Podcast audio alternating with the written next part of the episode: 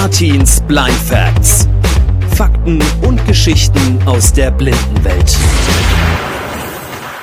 Herzlich willkommen, ihr Lieben, zu Artins Blind Facts. Heute geht es um das Thema Rechte von schwerbehinderten Menschen im Vorstellungsgespräch oder generell im Arbeitsleben. Wobei ich ja sagen muss, dass ich das Wort schwerbehindert schon sehr hart finde.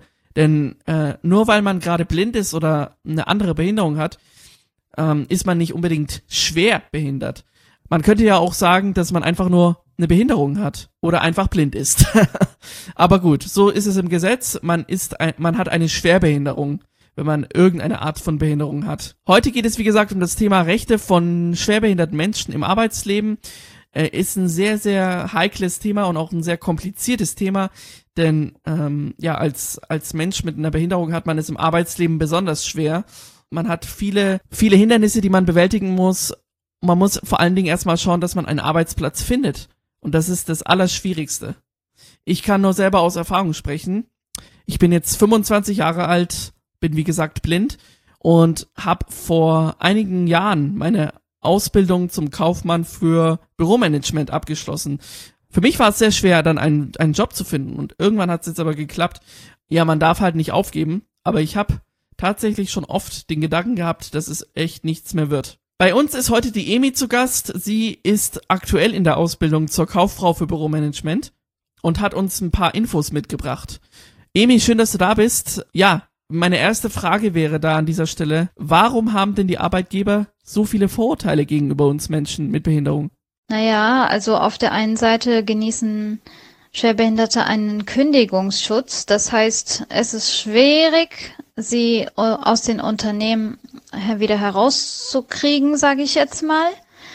Und auf der anderen Seite gehen viele Unternehmen davon aus, dass wir für die Aufwand sind sozusagen, weil wir ja auf Hilfsmittel angewiesen sind und eingearbeitet werden müssen und, und, und. Also da kommen dann wahrscheinlich auch viele Kriterien ins Spiel. Ja, das ähm, sind so die Klassiker, ne? Dass man äh, länger braucht auf der Arbeit, dass man, ja, dass man einfach als, ähm, ich sag jetzt mal, Blinder oder was auch immer man für eine Behinderung hat, im Rollstuhl sitzt, dass man da länger braucht. Es ist tatsächlich auch so, dass man länger braucht am Anfang. Aber, und das ist jetzt das Interessante, das Aber, wenn man dann mal eingearbeitet ist, dann äh, ist man oft noch besser als der sehende Konkurrent. Was mich zu meiner nächsten Frage führt. Emi, sollte man das Thema mit der Behinderung im Vorstellungsgespräch ansprechen überhaupt? In einem Vorstellungsgespräch ist es eigentlich nicht zwingend, die Behinderung zu erwähnen. Jedoch, wenn jetzt zum Beispiel in den Anforderungen der Tätigkeiten der Bewerber dann feststellt, dass die Behinderung ins Spiel kommen könnte, sozusagen, dann ist es sinnvoll, dass der Arbeitgeber davon Bescheid weiß. So kann er sich halt darauf einstellen und äh, kann dem Arbeitnehmer auch natürlich eine Chance geben, sich zu beweisen. Genau. Ja, gut, als Blinder, sage ich mal, hat man ja nicht die Möglichkeit, so zu tun, als wäre man nicht, äh, als hätte man keine Behinderung. Kommen wir doch noch zu dir, Emi. Du bist ja selber auch blind, falls ich es noch nicht erwähnt habe. Wie gehst du mit der Situation um? Zu mir äh, kann ich jetzt sagen, ich habe jetzt nicht so viel Erfahrung im Berufsleben. Also ähm, ich habe eine schulische Ausbildung gemacht, sozusagen. Dadurch waren zwei Praktika im Rahmen.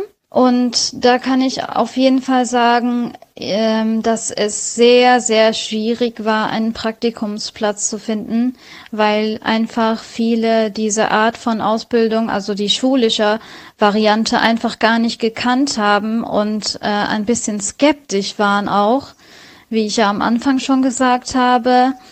Und deswegen ähm, hat es echt Geduld aufgebracht, die zu überzeugen, und ähm, halt auch gut dazustehen. Äh, da habe ich auch ganz, ganz viel Unterstützung von der Schule bekommen und äh, bin jetzt auch froh, ähm, meine beiden Praktika im öffentlichen Dienst gemacht zu haben, weil da ist ja äh, die Chance für uns ein bisschen leichter, einen Arbeitsplatz zu bekommen. Und äh, ich werde mich da auch später hinbewerben und mal schauen, wie dann die Chancen stehen. Ich meine, man bekommt ja auch gute Qualifikationszeugnisse und sowas und Arbeitszeugnisse und äh, ja. Sagt Emi, vielen, vielen Dank dafür, Emi, äh, für deine Zeit. Ähm, am Ende bleibt mir nur noch zu sagen, das war es noch nicht vom Ende, denn über so ein Thema kann man ja natürlich immer wieder mal berichten und das werde ich auch machen hier im Rahmen von Artins Blind Facts. Eine Sache möchte ich jetzt euch noch mitteilen und zwar allen, auch gerade die eine Firma leiten oder in einer höheren Position sind. Ich kann gut verstehen, dass, äh, dass ihr mit Menschen, die eine Behinderung haben, dass ihr da Berührungsängste habt. Möchte euch aber dazu ermutigen, diesen Menschen auch eine faire Chance zu geben, sich in einem Vorstellungsgespräch zu beweisen und dann auch eventuell einzustellen. Solche Menschen können euer Unternehmen genauso gut bereichern wie ein nicht gehandicapter Mensch auch. Es gilt da nur einfach nachzufragen, wenn Sachen unklar sind. Und ich glaube, es gibt viele Fragen.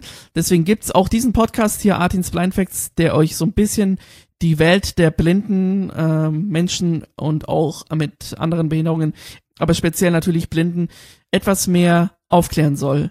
Zippt euch gerne mal durch, auch durch die letzten 36 Folgen, die hier rausgekommen sind. Und äh, ja, ich bedanke mich ganz recht herzlich fürs Zuhören. An die gehandicapten Leute unter uns, gebt nicht auf. An die, die nicht gehandicapt sind, gebt solchen Menschen doch gerne auch mal eine Chance. Mein Name ist Artin, wir hören uns wieder im November zu einer neuen Ausgabe. Macht's gut, bleibt gesund und ciao.